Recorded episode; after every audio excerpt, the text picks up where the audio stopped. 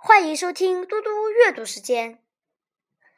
今天我要阅读的是《小木偶的故事》续写。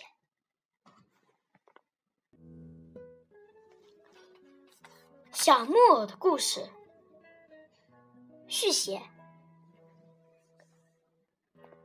自从小女巫给了小木偶所有的人的表情后，他告别了老木匠，到外面去旅行。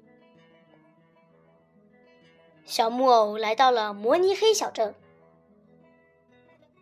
摩尼黑小镇是个很特别的地方，这里住着穿无色彩衣的泡泡小人，透明无瑕的玻璃小人，还有蹦蹦跳跳的皮球小人。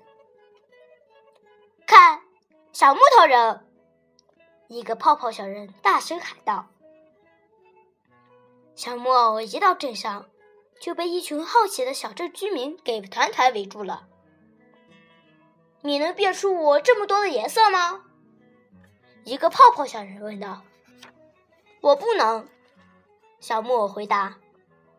“小木偶只有一种颜色，那就是最普通的木头的颜色。”我们呢？所有的泡泡小人异口同声的喊道：“你能像我一样透明无瑕，却又闪闪发光吗？”一个玻璃小人问道。“我不能。”小木偶回答道。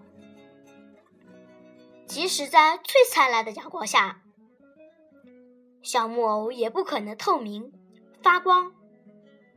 我们能。”你能像我一样跳得比树还高吗？一个啤酒小人发问。我不能。小木偶还是照实回答。小木偶本来就没有什么弹跳力，更别说跳那么高了。我们能。所有的皮球小人一起说。阳光下。泡泡小人向大家展示着他那件漂亮无比的五色彩衣。不知从哪儿掉下来一颗松针，扎在泡泡小人身上。嘣的一声，泡泡小人不见了。皮球小人哈哈哈的蹦走了。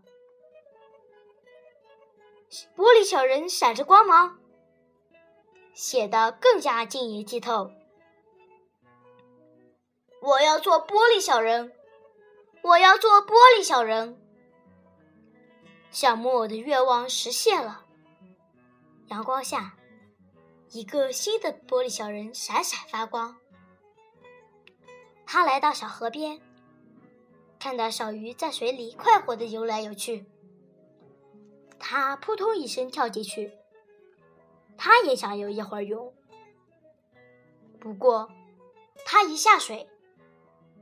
就感觉到自己在往下沉，而且越沉越快。当他还是一个小木偶的时候，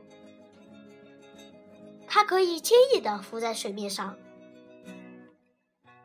当他快要沉到水底的时候，他在心中大喊：“让我变回去吧！”他的愿望是那么强烈，于是。他又变回了小木偶，从水底慢慢浮了上来。